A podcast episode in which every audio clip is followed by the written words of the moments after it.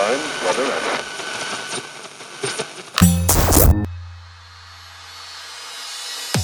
Pocket Hertz. Sintonize sua vibração. Apresentado por Elaine Ourives, o podcast que te mantém em alta frequência vibracional.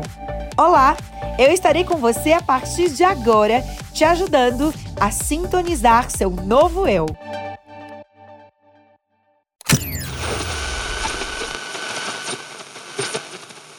Você vai se desestruturar em algum momento quando essas pessoas são próximas, são pessoas que você ama? Claro que vai. Você vai ficar é, angustiado? Vai. E o que, que nós temos que fazer nesse momento? Dar risada, ficar feliz da vida? É lógico que não. O que nós fazemos nesse momento é acolher aquilo que nós estamos sentindo. Eu acolho o sofrimento que eu estou tendo, eu acolho aquilo que eu estou sentindo. Mas o detalhe está em você permanecer lá. A vida passou e você continuou lá. Ou você acolher e ressignificar aquilo que você está sentindo e você voltar a viver.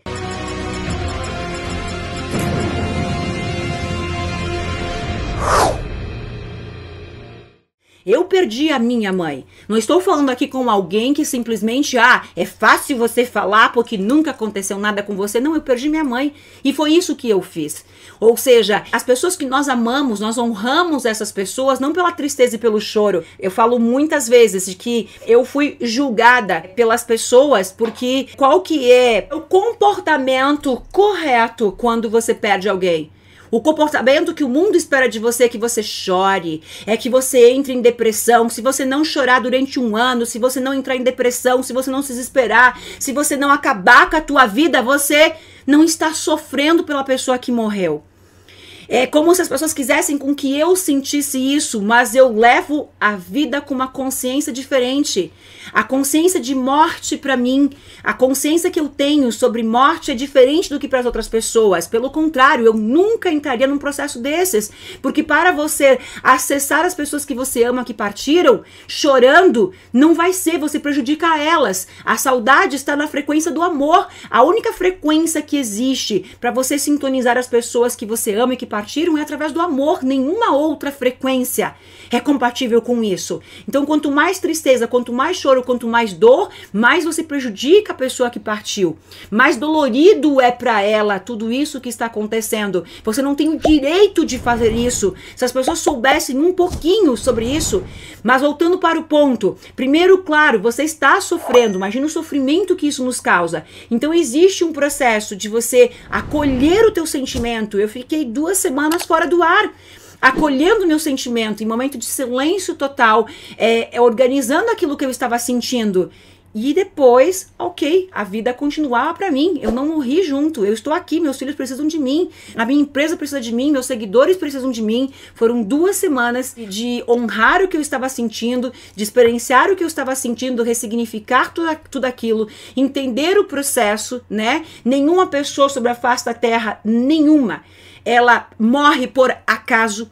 Todas as pessoas que partem aceitam o aprendizado, elas aceitam, né, a partida, não importa se foi um avião que caiu com 500 pessoas dentro, não interessa, não existe morte por acidente, morte por acaso, no caso, isso não existe. Todas as pessoas que partem, elas cumpriram as suas missões, elas deixam missões a serem cumpridas, né? Elas voltam para casa. Esse é o sentimento que eu tenho o tempo todo, né? Nós que estamos aqui na guerra, essas pessoas simplesmente voltaram, voltaram para sua casa a partir do momento que nós não somos humanos, nós estamos humanos, nós somos espírito, nós somos alma. Então, a minha concepção sobre morte, pelo contrário, ela é muito bonita. Então, isso faz com que eu tenha um significado diferente. Para mim, a questão é tudo aquilo que eu estou vivendo vai repercutir na minha vida. Então eu acolho aquilo que eu sinto, eu acolho aquilo que eu estou sentindo, eu honro aquilo que eu estou sentindo, mas eu tenho o poder de escolher se eu vou ficar aqui o resto da minha vida, eu vou morrer junto e passo a sobreviver ou eu vou voltar a viver. Eu vou é, ressignificar tudo isso com algo muito bonito, com aquilo que, que eu realmente tenho conhecimento para transcender a isso, entendendo que as pessoas que ficaram precisam de mim. Então, é, eu acho que o ponto principal principal é o fato de você acolher e respeitar aquilo que você está sentindo no momento que você determina quanto tempo você vai ficar ali. Eu escolhi ficar ali durante duas semanas, é o tempo que eu me dei para sofrer Eu me dei o direito de sofrer, me dei o, o direito de ficar de luto durante aquelas duas semanas é, em total silêncio, não conseguia nem conversar com as pessoas. E a partir dali eu entendi que os meus filhos precisavam de mim, que eu não havia morrido junto e que eu precisava ser forte para minha família, para os meus irmãos, para os meus filhos para as pessoas que precisam de mim. E principalmente era o que a minha mãe gostaria com que eu fizesse. E aí eu retorno, né, a viver a minha vida, entendendo que honrar o luto é você vibrar no amor e não na tristeza, e não no choro, e não no ressentimento, e não na culpa. Então, esse é o significado, essa é a lição do que significa realmente esse momento onde muitas pessoas estão de fato partindo, né? Em virtude de tudo isso que está acontecendo lá fora. E isso nos traz um dever maior de aumentar a nossa frequência, de ser forte perante a isso tudo que está acontecendo lá fora, que de certa forma sim nos atinge. E ao nos atingir, atinge todas as pessoas que precisam da gente que estão ao nosso redor.